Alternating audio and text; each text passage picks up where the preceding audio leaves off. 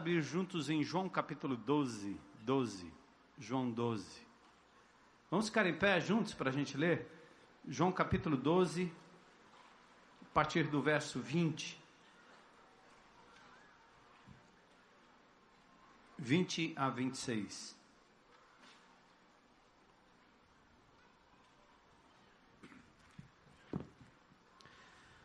Aqui o contexto é período da Páscoa, muita gente em Jerusalém,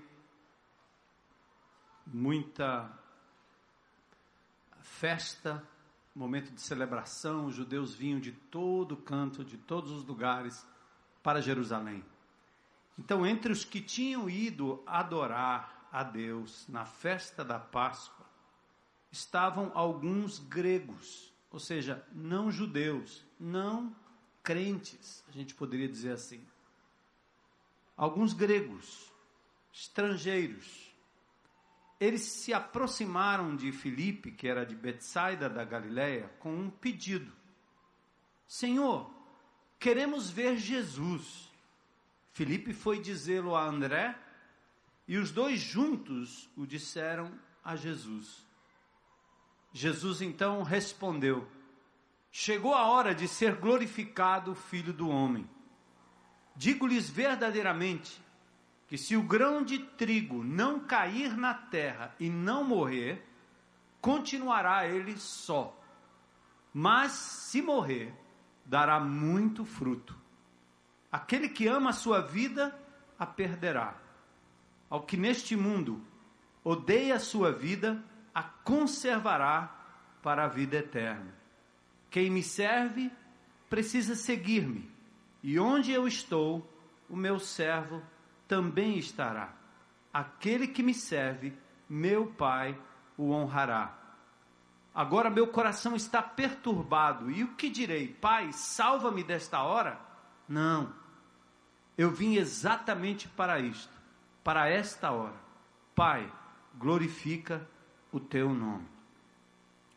Senhor, nós te adoramos nessa noite, continuamos reconhecendo a tua presença, que já veio conosco de casa, da semana de lutas, dificuldades, mas o Senhor não não arredou o pé nem um minuto, nem um segundo sequer. O Senhor esteve conosco. E nós vimos aqui hoje, Senhor, para te adorar como igreja, como comunidade, como manda a tua palavra não abandonem o santo ajuntamento, como é costume de alguns, diz a tua palavra. E como é bom e agradável vivermos unidos como igreja, cantando louvores ao teu nome, ofertando, servindo e ouvindo testemunhos da tua graça, do teu poder, como nós hoje à noite já ouvimos. Então, Senhor, nesta noite pedimos que o teu Espírito abra os olhos do nosso coração, da nossa mente, e nos ensine mais e mais da tua palavra acerca do teu filho Jesus, dos mandamentos e princípios que ele tem para nós. Pedimos hoje à noite que o Senhor visite de forma especial a dona Zeni, mãe do Hamilton, dona Maria das Graças, Senhor, nossa amada irmã em Cristo. A Áurea Pimentel, visita a Dona Maria também, Senhor, que está na UTI, a mãe do Júnior Gomes, Eduardo e Solange. Queremos pedir que o Senhor visite aquelas pessoas que estão encarceradas no leito de dor, nas macas dos hospitais, na UTI, Senhor. Alguns que vêm agora à memória dos teus filhos. Enquanto nós oramos aqui, o Senhor sabe cada um, o Senhor tem o registro de cada um. E agora nós colocamos essas vidas nas tuas mãos. Colocamos também, Senhor, não só pela doença destes, física, doença física, mas pela doença moral do nosso país. Pedimos por misericórdia, Senhor, porque o que está acontecendo em Brasília, no Palácio da Abolição, no Palácio do Bispo, na Prefeitura, no Estado, no governo federal, tem ocasionado, Senhor, tanta morte, tanta doença, tanto desespero, tanta aflição. Então nós pedimos misericórdia, Senhor. usa do teu poder para mudar o rumo desta nação. Mas acima de tudo, dá ao teu povo, Senhor, o privilégio, a oportunidade, a coragem de apontar para Jesus como a resposta. Enquanto nós não encontramos nenhum homem, nenhuma mulher, nenhum ser humano capaz de levantar a voz para libertar esse país, nós olhamos para a cruz, olhamos para a ressurreição de Jesus, olhamos para o Filho de Deus, Senhor da história, Senhor da glória, capaz de mudar o coração do rei, do governante, do presidente, enfim, capaz de operar milagres, e nós, como teu povo, clamamos por esta nação, em nome de Jesus, Senhor, estanca a corrupção desse país Muda, Senhor, o coração destes homens. Levanta pessoas que dignifiquem o teu nome. E usa o teu povo, Senhor. E usa-nos para a glória do teu nome nesta noite. É o que nós te pedimos em nome de Jesus. Amém. Podem sentar. João capítulo 12, versos 20 a 26. Eu não sei se vocês sabem o Hoje tem duas grandes, aliás, vocês sabem, né? Duas grandes religiões que têm impactado o mundo ao longo desses dois milênios: o cristianismo e o islamismo. É provável que, pelas últimas estatísticas, nós tenhamos 2,2 bilhões de cristãos no mundo. E que tenhamos talvez 1,6 bilhões de islâmicos no mundo. Há um, uma tendência, e é estudo feito pelos estudiosos da religião, de que o islamismo tende a crescer mais e mais, até mais do que o cristianismo. E por cristianismo aqui englobam os evangélicos, católicos, os gregos ortodoxos, enfim, a religião centrada na pessoa do Senhor Jesus Cristo e que tem a Bíblia como a regra de fé e prática, ou pelo menos de consulta. Então é interessante que essas duas religiões elas predominam no mundo já há dois milênios. Embora Maomé, o profeta da religião islâmica, ele veio 500 anos antes, aliás, depois de Cristo. 500 anos depois de Cristo, para você ter aí uma figura mais redonda em termos de tempo. Foi a partir dali que ele então instituiu o islamismo. Na verdade, ele era um, um, um homem guerreiro, de guerra. E talvez pelo seu fundamento judaico, porque mesmo a religião islâmica, ela vem também do judaísmo, porque em Abraão é que há a divisão. Ismael, ele dá origem às nações árabes, e Isaac dá origem à nação judaica. Isaac é o filho da promessa, e toda a história de Israel se desenvolve em cima da genealogia de Isaac. Então nós temos Ismael e temos Isaac lembra Ismael, filho arranjo de Abraão com Sara, e Isaac, o filho da promessa. Bom, tudo caminhava muito bem até que, por volta do ano 500 depois de Cristo, Maomé tem uma revelação, segundo ele, um anjo deu a ele uma revelação e ele reinterpreta todo o Velho Testamento, inclui Jesus, Maria no Alcorão, mas se coloca como o profeta, e agora ele tem uma, uma nova roupagem para a religião judaico-cristã.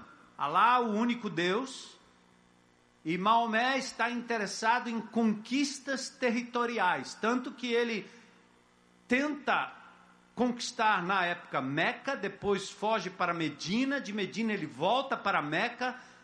Essas duas grandes cidades, centros, se tornam então campos de batalha, porque para Maomé e para o islamismo, a conquista do coração do indivíduo pressupõe a conquista do território daquele indivíduo. O que importa é que o islamismo seja, domine o Estado, o mundo, qualquer que seja o país. Então há nos países árabes, Arábia Saudita, por exemplo, talvez o país mais democrático, democrático forma de dizer, porque é uma teocracia. O islamismo é que governa, é que domina a Arábia. E lá não existe essa liberdade que os muçulmanos mais modernos e que estão aqui no país da democracia, tanto aqui quanto nos Estados Unidos quanto na Europa, estão dizendo que, ah, não, a gente é do bem, nós só queremos a paz a paz, mas você, como crente em Cristo Jesus, não pode se declarar na Arábia Saudita. Não estou falando do Estado Islâmico que está na Síria decapitando gente todo dia. Esse, essa é a ala radical. Estou falando de, de um país islâmico normal, onde você não pode cultuar Jesus, porque senão você se torna um inimigo e o decreto é morte. Você não sobreviverá num país islâmico se você se declarar cristão. Existem países onde há uma mistura.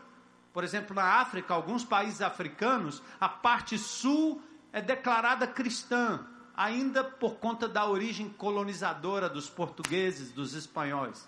Mas a parte norte já é mais muçulmana. E a guerra em alguns países a guerra terrível, mortes e mortes e mais mortes. Mas por que nós estamos dizendo isso? Eu quero ler para vocês, para confirmar, um texto do Alcorão. E nesse texto mostra e prova para vocês entenderem como a conquista islâmica é uma conquista bélica, é uma conquista de guerra, é para atacar. E perdão só existe para aquele que se converte de qualquer religião para o islamismo. O resto é conquista territorial. No Alcorão, que é dividido por suras, versos 9, capítulo 9, aliás, os 5 e 29, diz assim: Mas quando os meses sagrados estiverem transcorridos, matai os idólatras onde quer que os encontreis e capturai-os, e cercai-os, e usai de emboscadas contra eles. Se você lê a Bíblia e vê no Velho Testamento Deus dizendo para Israel: vai lá e ataca, vai lá e toma, vai lá e se defende, porque você vai derrotar o inimigo, é porque Deus naquela época lidava com uma nação. E como Israel era atacada como nação, foi cercada pelos babilônicos, cercada pelos assírios e constantemente vivia em luta. Era uma, é uma lógica, aliás, era uma lógica que nós não entendemos. Seria mais ou menos como dizer para cada um de vocês: defenda a sua família, porque os bandidos vão entrar hoje à noite e vão dizimar a tua família. E você vai fazer o quê? Ficar em casa esperando? Ou você vai se armar e se defender para defender seus filhos, sua esposa, sua família?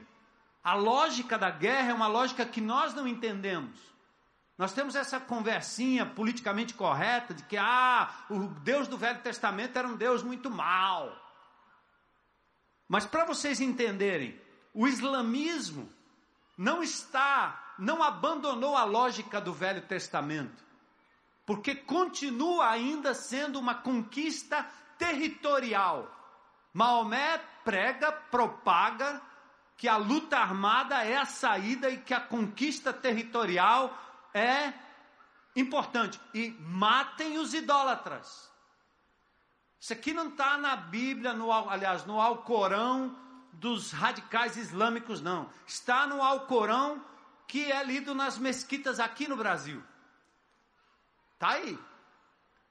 Então, a lógica ainda é essa: é que eu não posso fazer isso aqui no país democrático, é porque eu não tenho força política e força bélica, exército para fazer isso aqui no Brasil, mas deixa estar, que esse, esse é o alvo.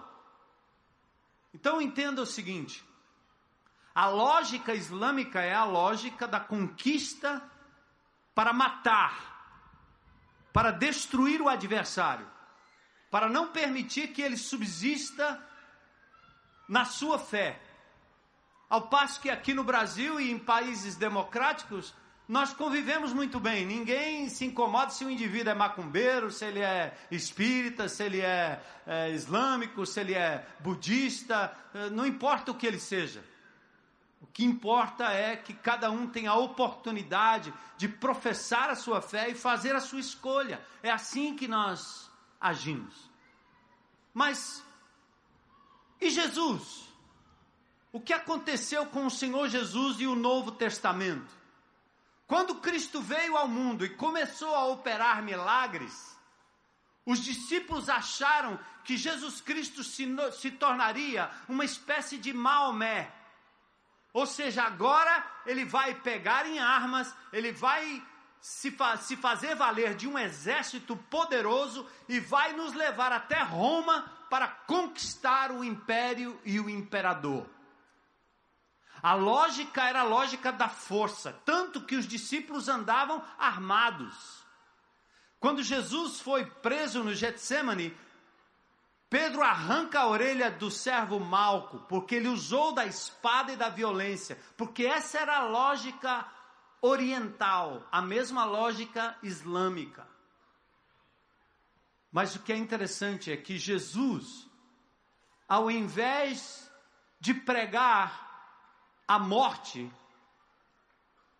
ele prefere morrer para que outros vivam. Jesus começa a inverter a lógica. Jesus propaga o seu evangelho, o evangelho do amor pelas armas da justiça, da paz com Deus e da paz de Deus. Ele não mata, mas ele morre. Ele não manda matar, mas ele pede que você renuncie a si mesmo, que você mortifique os seus próprios desejos e direitos para que o outro possa viver e sobreviver. Que lógica! Cristo morreu para nos dar a vida e nos convida a mortificar em nós, não no outro, não matar o outro, não conquistar o outro, não pisar no outro, não dominar o outro, mas dominar a si mesmo, matar a si mesmo. Fazer morrer desejos que nos afastam de Deus e que oprimem o próximo. O que está acontecendo nesse país é um pouco daquilo que até nos entristece profundamente, porque o cristianismo, um país dito cristão, está cheio de pessoas vingativas, doentes e adoecendo outros. Casamentos que não perduram, porque cada um está procurando fazer por onde e ser feliz ao seu modo e do modo que a Babilônia está propondo. O marido e as mulheres têm razão de dizerem lá fora que o cristianismo tem provocado no modelo familiar talvez o local mais perigoso para uma mulher sobreviver, porque ao invés de amar, o marido massacra, mata. Mata, se não com a faca, se não com o revólver, mata psicologicamente mata pelas exigências, mata pelo menosprezo, mata pelo desprezo. Parece uma lógica muçulmana. Parece que somos muito mais seguidores de Maomé para matar o outro do que de Jesus, que diz: renuncia, dá um passo atrás, ama, favorece, exerce autoridade não para subjugar o outro aos seus pés, mas para servir o outro e elevá-lo a um padrão de dignidade que Deus planejou. Parece que nós estamos nos esquecendo de um homem simples como esse que veio aqui, não estava nada ensaiado. Irã sobe aqui e agora explica para aquela mulher que não acredita que aquele homem pode mudar, porque a lógica normal é nós dominamos, nós massacramos, nós traímos. nós damos vazão aos nossos prazeres. É muito bom a esculhambação musical, a esculhambação no meio dos amigos, a esculhambação ao redor de latas de cerveja. É muito bom a esculhambação que faz da mulher um objeto e que deixa a mulher em casa abandonada, traída e ferida.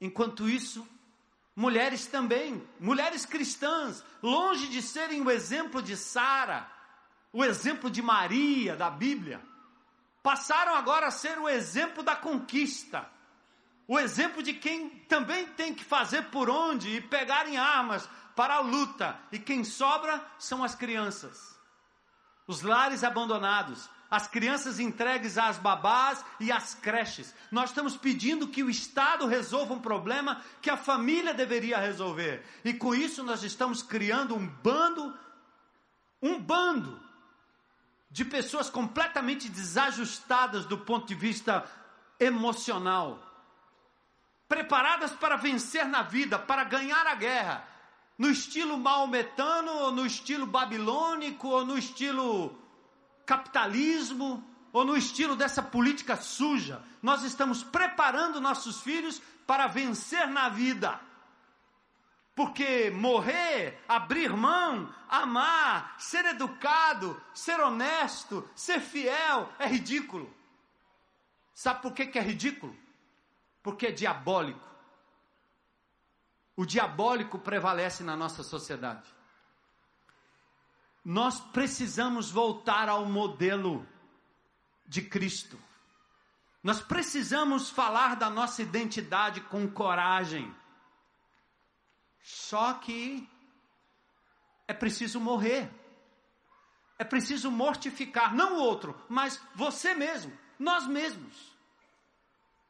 Estamos ouvindo mais e mais casais, um ano de casado, meses de casado, dizendo não dá mais.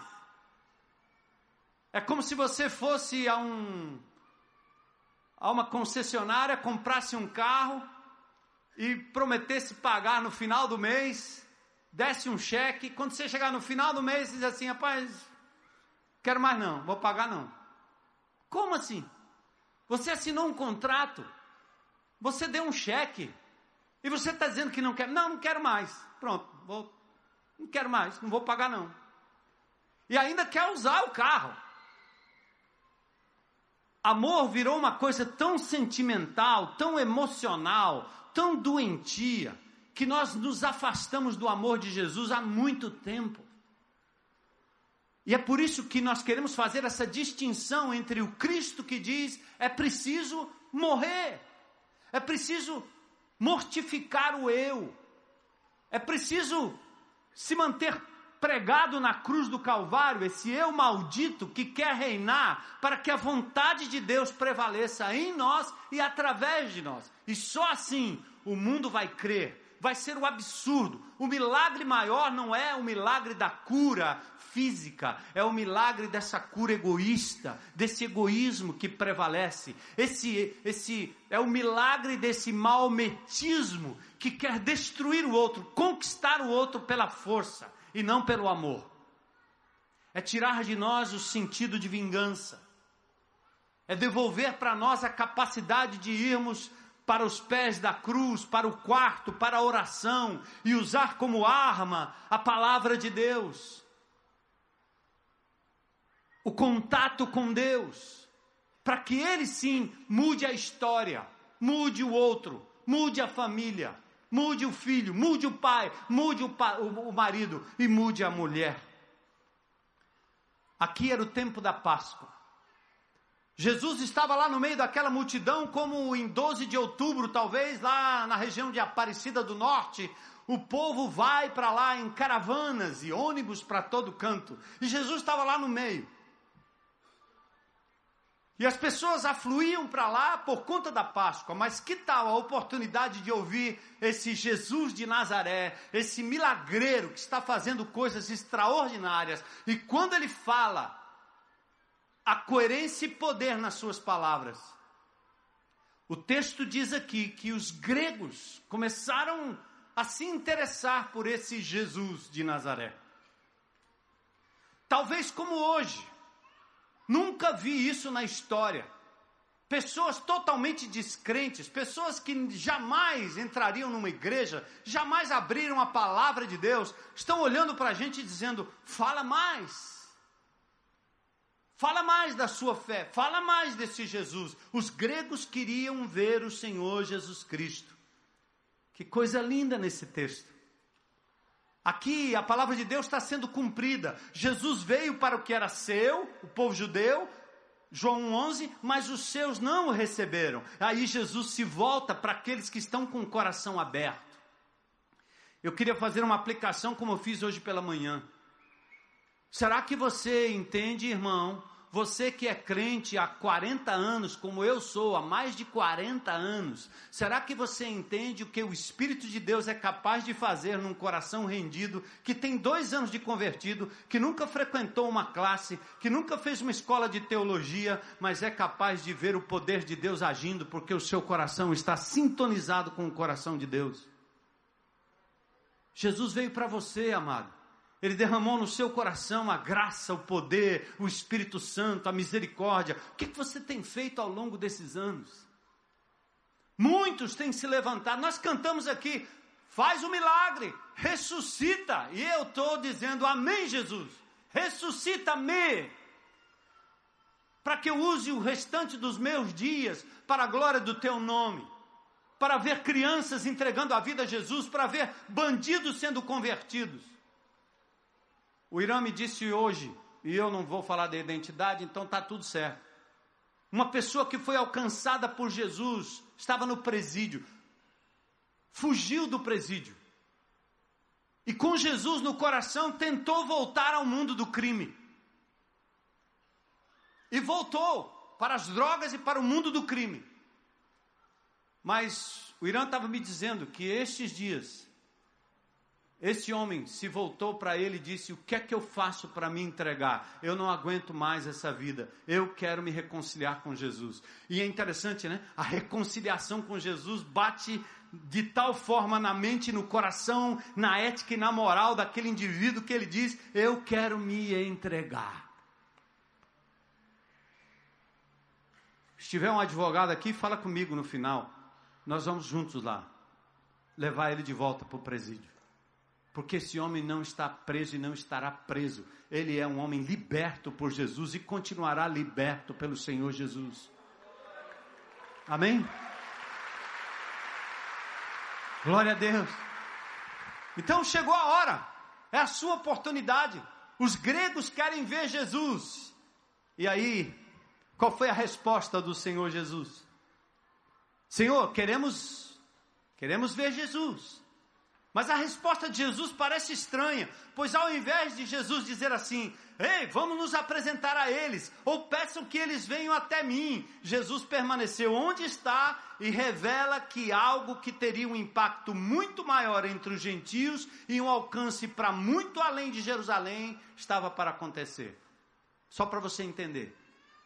Quando a multidão começa a nos procurar, a lhe procurar, e como aqueles gregos começaram a procurar Jesus, a nossa índole humana, a primeira coisa que faz sentir é: eu sou importante. Olha que legal. Olha como eu sou querido.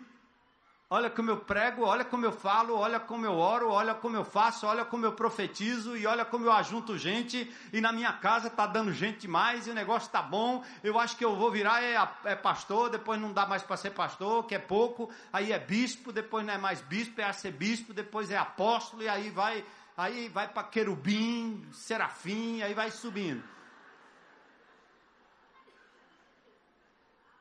Mas Jesus fez algo completamente diferente. Aprendam com o mestre. O que é que Jesus fez? Qual foi a resposta dele? Ele disse: Chegou a hora de ser glorificado o Filho do Homem. E você, como eu, ao ler isso, pensou mais ou menos assim, né? Tá aí, Jesus agora vai ser glorificado. Agora o povo vai entender que ele é ele e ele vai fazer aqui uma multidão de discípulos para segui-lo. Que tipo de glória é essa que Jesus está dizendo que vai ter? A busca dos gentios poderia significar mais um passo em direção à consolidação da popularidade de Jesus, que iria direto para Roma ser aclamado rei. Mas esse é um sentimento perigoso Jesus não se rendeu à glória que procede dos seres humanos. Por isso, em João 5,41, ele diz: Eu não aceito glória que venha dos homens. Os judeus que criam tinham medo de confessar, porque eles não queriam ser pegos como crentes em Jesus, principalmente pelos líderes religiosos. Mas qual era essa glória que Jesus estava dizendo? A glória consistia em seguir com o plano do Pai. Atentem. Até aqui Jesus dizia que a sua hora não havia chegado. Mas daqui em diante ele diz claramente: chegou a hora, eu vou glorificar o meu Pai. Depois de dizer isso, Jesus olhou para o céu em João 17:1 e diz: Chegou a hora, glorifica o Filho, para que o Filho te glorifique. Aí Jesus responde com uma parábola. Ele diz assim: Atenção aí. Se o grão de trigo caindo na terra não morrer, vai ficar só, solitário, sozinho, infértil, estéril sem frutos. Mas se ele cair na terra e ele morrer, porque o grão de trigo, na verdade, é um fruto que tem em si mesmo uma semente. E à medida que ele morre, a semente brota, frutifica, germina e produz frutos.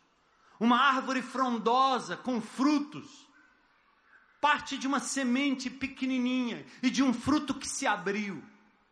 Jesus, na hora que ele está sendo assediado e buscado pelos gregos, ele diz: Chegou a minha hora.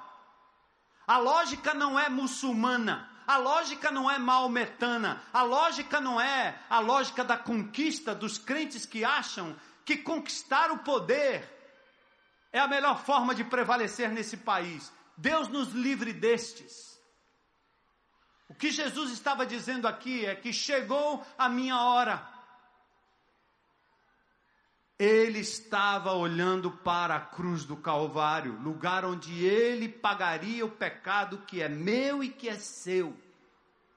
Olha a lógica. Não era conquista para matar o outro, para acabar com o outro. Não, não. Não era conquista para elevar-se a si mesmo, para empoderar-se como ser humano. Não. Ele não precisava disso, ele deixou a sua glória, mas ele estava determinado a morrer, dar a sua vida na cruz do Calvário. Queridos, eu e você temos esse mesmo conflito. O conflito de viver no século 21, nessa sociedade babilônica, nessa conexão que nós temos via internet e nas redes sociais, nós somos todos os dias checados por essa sociedade doente, hipócrita, falida, mas que continua ditando as regras do seu viver, do meu viver, do viver das nossas crianças e continua ditando a nossa agenda. Tempo para Deus, tempo para servir o próximo, tempo para ser gentil e abrir mão, tempo para dar a vaga para o outro, tempo para acudir o necessitado? Tempo para ir para casa brincar com os filhos, ao invés de jogar para eles um tablet e abrir um canal de televisão para deixá-los distraídos e entregar o relacionamento, a vivência, o ensino, a vida, a moral, as lições de vida para os desenhos animados. Nós estamos sendo bombardeados, conduzidos pela lama Parece que não tem opção. Somos como aqueles peixes que estão agora naquelas águas contaminadas, colocando o bico para fora, tentando respirar, mas é a morte que a gente respira, dentro e fora da água. Jesus teve esse conflito, conflito que eu e você temos. Vamos ser uma igreja generosa? Vamos fazer o bem por alguém? Vamos servir a igreja? Ou vamos só usar a estrutura para o nosso próprio bem? Vamos querer coisas para nós e vamos conquistar? Mulheres, chegou a hora. Profissionais, então não gerem filhos. Porque se geram filhos, cuidem deles ou o diabo vai cuidar. Prestem atenção, senhores pais. Façam aquilo que é simples. Não caiam nessa armadilha diabólica do Natal e das festas. É uma manipulação comercial. Pastor Zé Edson chamou a nossa atenção hoje de manhã. Já não basta o shopping center dar um carro de presente, já não basta o shopping center fazer a festa da chegada do Papai Noel, que agora está descendo até vestido de verde, para não ser identificado com o PT. É o truque. Então, os caras que são anti-PT não vão naquele shopping que o Papai Noel veste vermelho. Vão no Papai Noel de verde. Não basta isso, vamos mexer com o emocional. E você embarca nessa. O que o teu filho quer não é casa, não é carro, não é celular, não é televisão, não é brinquedo caro. Ele não quer isso. Ele quer que você senta, olha para ele, brinca na areia, brinca na terra, sobe um morro, desce um morro. O que ele quer é que você pare, feche a televisão, desliga é que você tira o celular, bota em um canto, faça um, um acordo na sua casa. Você tem que mortificar essa coisa que está te puxando, te dominando, para que você seja um alienado, como essa sociedade é alienada. Por isso, esse drama de faço a vontade de Deus ou não faço, nós estamos nessa guerra todos os dias. E por isso, Jesus disse: é preciso cair na terra e morrer para que os frutos venham. Glória a Deus.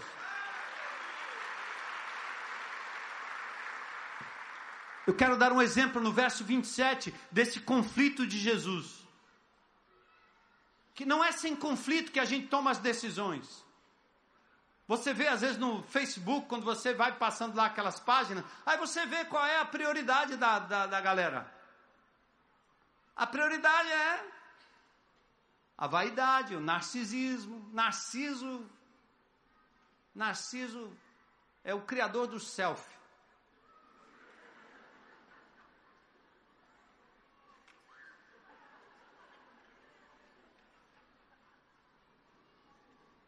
E os anúncios, e as palavras, e as coisas, não, não dá para você ficar lendo, porque aí o, camarada que é meio metido a profeta ou querer ajudar os outros, fala, daí, meu Deus, tem que sair atrás costurando e falando com todo mundo. Não dá.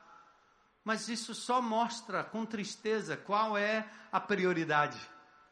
Não tem alguém postando um bem feito por alguém. Não tem alguém postando um momento de oração na maca de um hospital. Não tem. Ninguém posta isso, porque é ridículo. Isso aí é politicamente incorreto. É politicamente. Isso é doido, isso é careta. Não tem nada a ver, vô diriam minhas netas.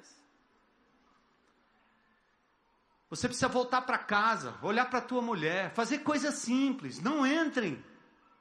Mas é preciso mortificar esse eu. Olha o dilema de Jesus. Vamos lá, só para você dizer, para dizer assim, você não está sozinho nessa luta, eu não estou sozinho nessa luta. Olha o que Jesus diz: agora o meu coração está perturbado, consternado. E Jesus diz assim: e o que direi? Gente, vocês estão vendo aí no, na, na tela? São palavras de Jesus. Olha aí. Agora o meu coração está perturbado. A palavra é: o coração está pesado. E o que direi? Visto que as multidões estão me esperando, visto que as pessoas estão querendo me eleger rei, eu vou dizer para para Deus, Pai, Pai, salva-me dessa hora. Que hora? A hora em que ele teria que enfrentar a cruz do Calvário como um inocente morrendo por causa de mim, por causa de você, por conta dos nossos pecados. Jesus tem esse mesmo dilema que você tem todos os dias. Abra esse site ou não abra esse site? Compre isso aqui ou não compre isso aqui? Passe no cartão ou não passe no cartão? Deixa a criança ali naquele canto distraída enquanto eu vou ter o meu tempo, o meu momento, minha farra, meu brinquedo, meu jogo, meu estádio, minha corrida. Jesus diz: eu, eu vou dizer, Pai, salva-me dessa hora. Aí ele diz o que? Não. Qual é a resposta de Jesus? Não. Qual é a resposta para a pergunta dele mesmo? Não. Eu vim exatamente para isto, para esta hora. O que Jesus está dizendo é: eu preciso renunciar aquilo que me é de direito, não morrer pelos pecados que eu não cometi, ou morrer pelos pecados que eu não cometi, não está certo. Eu poderia dizer, como Jesus disse naquela hora do Getsemane: Pai, se possível, passa de mim esse cálice sem que eu beba. Mas ele abre mão e diz: Porém, seja feita não a minha vontade, mas a tua vontade. Queridos, para a gente mudar esse país, mudar essa nação, mudar a família, mudar o nosso, nossa, nossa família, nosso ambiente, a nossa vida para a gente poder de verdade experimentar o poder e o milagre de Deus, para a gente ser feliz de verdade, nós precisamos cair na terra e morrer, mortificar o nosso eu, nossas vontades, nossos desejos. Tem mulheres dizendo assim: eu tenho o direito de ser feliz, por isso eu vou dar um chute nesse cara. É verdade.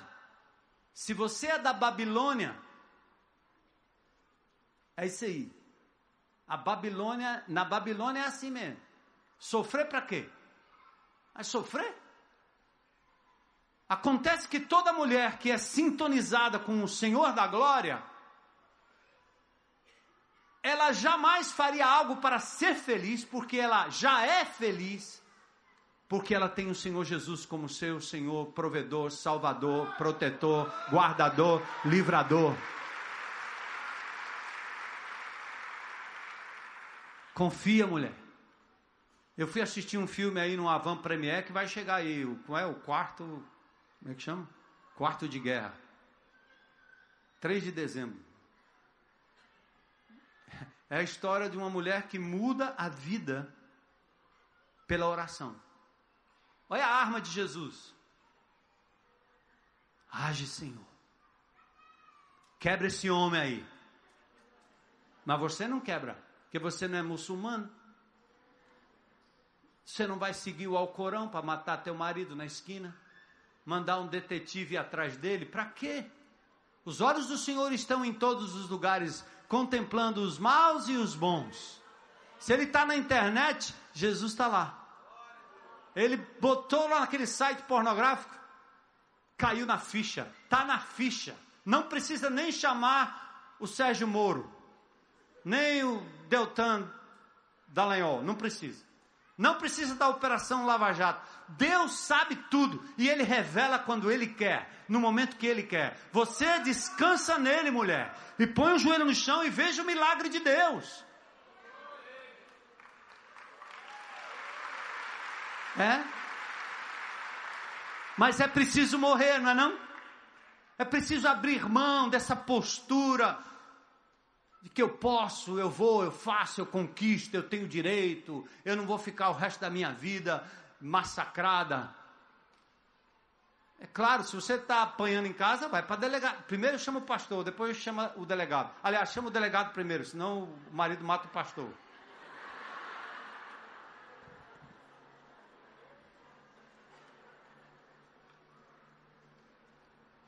Lei Maria da Penha. Só que antes de você ir para a delegacia, coloque o teu joelho no chão e peça ao Senhor para mudar o coração do teu marido ou da tua mulher, seja como for. É preciso morrer para dar frutos. Então nós não estamos só, Jesus, só, Jesus também enfrentou o dilema, mas por motivos legítimos.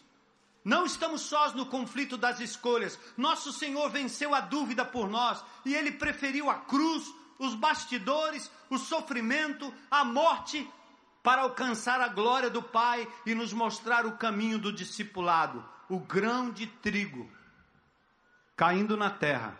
Se morrer, dá frutos. O que é que nós temos com isso?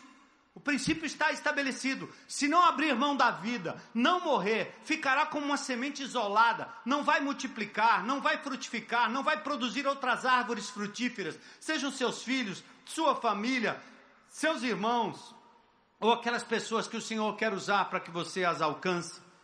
não vai contribuir para a continuidade da história do cristianismo. Eu quero fazer parte dessa história, que a custas de vidas chegou até nós e talvez vai custar a nossa vida também. Esses dias que eu tenho estado em algumas reuniões da cúpula da segurança, pessoas falando sobre os presídios, pessoas falando sobre as casas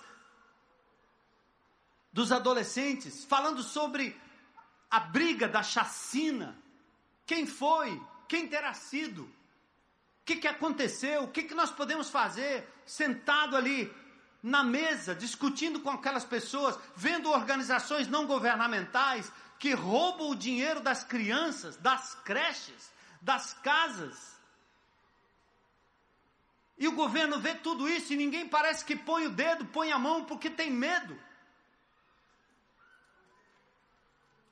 Eu lendo Jeremias, lá em Lamentações, o Senhor diz assim: Diga para esses profetas que profetizaram prosperidade, que prosperidade, pros, é, profetizaram que seriam livrados da Babilônia.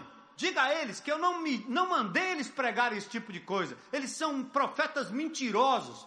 Estão querendo profetizar o que o povo quer ouvir. E eu dizendo, meu Deus, misericórdia. Porque qualquer profecia que não toque na ferida e não faça as pessoas se arrependerem dos seus pecados, não é profecia. É profetada adivinhação, é horóscopo cristão. Você que vai num canto para querer saber que a, a, a, mãe de nada dos evangélicos vai dizer em nome de Jesus, como é que vai ser teu problema amanhã, ou depois, ou depois, ou daquilo. Vai ler a Bíblia, meu irmão. O amanhã pertence ao Senhor. Vá para a casa de uma profeta ou de um profeta que põe o dedo no teu nariz e diga: Você precisa se arrepender, meu irmão. Mortifica o teu eu para que o Senhor possa crescer na tua vida. Deixa os teus pecados. O profeta é aquele que profetiza o que Deus mandou profetizar. E a profecia divina é santidade que precede a bênção. É Josué 3 e 5: santificai-vos, porque amanhã o Senhor fará maravilha no meio de vós. Mas o Senhor não pode operar maravilhas quando não há arrependimento, santificação, mortificação, disciplina para dizer não, para abrir mão, para jogar o celular no mato, para jogar a internet no mato, para jogar o computador no mato, para jogar essas coisas. Você precisa fazer um jejum disso, não é jejum de comida, não. Deixa a gordura, deixa o açúcar, mas tem uma coisa matando o teu cérebro, a tua mente, a tua vida. Abandona, meu irmão.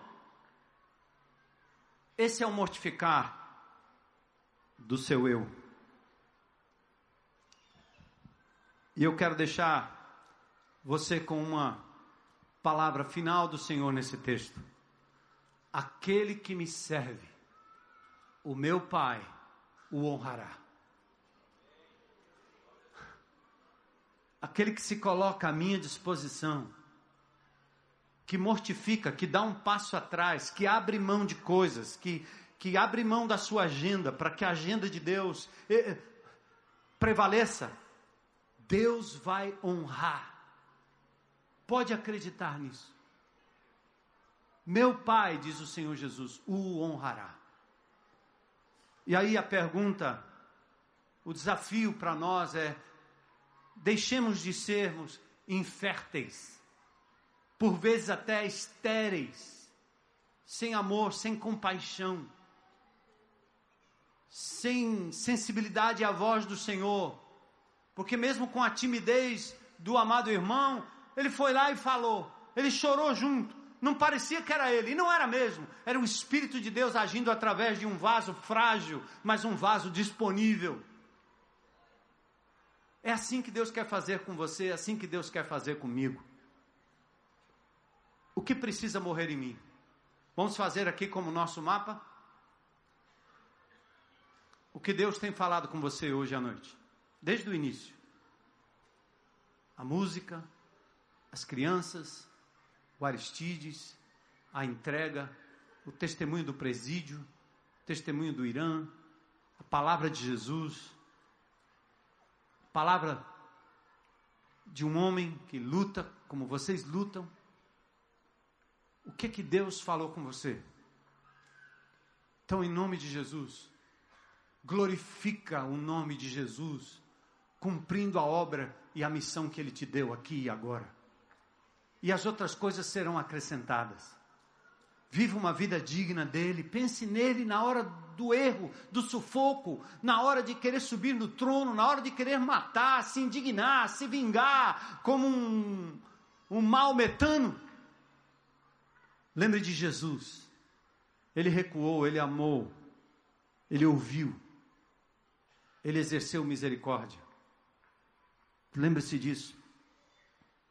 O que precisa morrer em você? Que é que precisa morrer em mim? O que precisa morrer em nós como família? Como igreja? O que precisa morrer no nosso GR?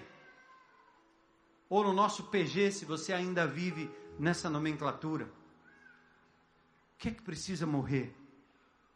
O que precisa morrer nos nossos grandes ajuntamentos? Se queremos ver a multiplicação dos discípulos em cumprimento ao mandamento divino, e isso é o que importa, para isso é que eu vim, disse Jesus, para morrer. E nós não podemos fazer diferente. E, mas Jesus não quer que a gente se suicide por aí, saia cometendo auto-sacrifício.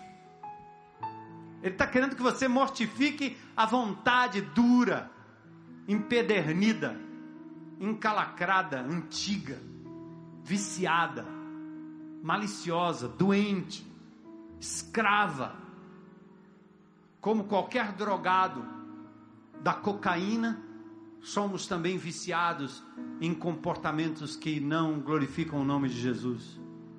Volta para casa, mamãe. Volta para casa. Papai, volta para casa. Leva os seus filhos para brincar, para passear na esquina, brincar com areia, brincar com mamona, brincar de bila, não custa muito. Ah, mas isso é caretice. Seus filhos vão gostar. Pula, anda, brinca, corre, para no parque. Marido, volta para casa. De vez em quando eu paro numa viela que tem ali, chegando na minha casa, e tem umas rosas ali na calçada. Esse rapaz, comprar um maço de rosa hoje, é, o bicho é caro. Mas essa aqui é baratinha. E é engraçado que essa que eu pego, a bichinha é dura, viu? Não se acaba não. Pensa numa rosa boa, barata, tá bem na calçada. Leva para casa, faz diferença. Eu não sou romântico. Mas quando eu passo ali, o Senhor me diz: sua mulher precisa mais do que seus pedidos. Lavou, passou, preparou, arrumou. Não, não, não, não. Quantas vezes você diz para sua mulher que ela é linda, que você a ama? Quantas vezes você demonstra que a aprecia? E você, mulher, em relação ao seu marido? Hum? Ah, mas eu também não tenho marido, mas também não tenho mulher, mas também, mas também você espera no Senhor e o solteiro cuida das coisas do Senhor e como agradar o Senhor. Isso é o que diz a Bíblia. Investe a tua vida nas coisas de Deus e Ele vai cuidar de você. Não arruma como Sara arrumou, que dá confusão. Você vai gerar uns terroristas aí na vida. Depois vai reclamar de Deus que o negócio deu errado. Claro, você adiantou o negócio? Porque a sociedade lhe pressionou, os amigos lhe pressionaram? Não, vai viver para o Senhor. Se Deus quisesse que a amada Teresa de Calcutá tivesse filhos e família, ele teria dado uma para ela, mas não deu. E a mulher ficou e serviu ao Senhor e foi conhecida e deixou um nome na história e provavelmente ela está lá na presença de Deus, né? Vem, filha. Você me amou, me priorizou. Não procura sarna para se coçar, não. Deixa Deus. Deus faz trombar na tua vida. Quando é dele, é dele. Você não sabe, você vai saber que é certo e é pronto. É para valer.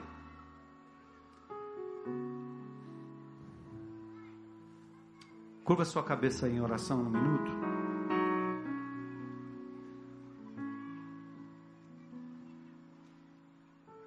Paulo diz: já estou crucificado com Cristo.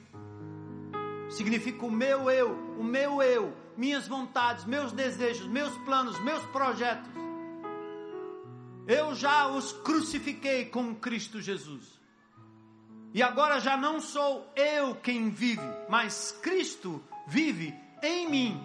Cristo vive através de mim. É a vida dele. A vida que agora vivo no corpo, eu vivo pela fé no Filho de Deus.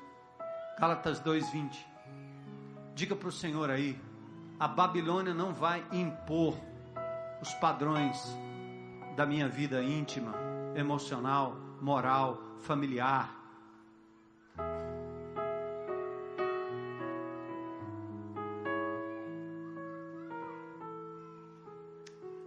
É bom a gente cantar, né?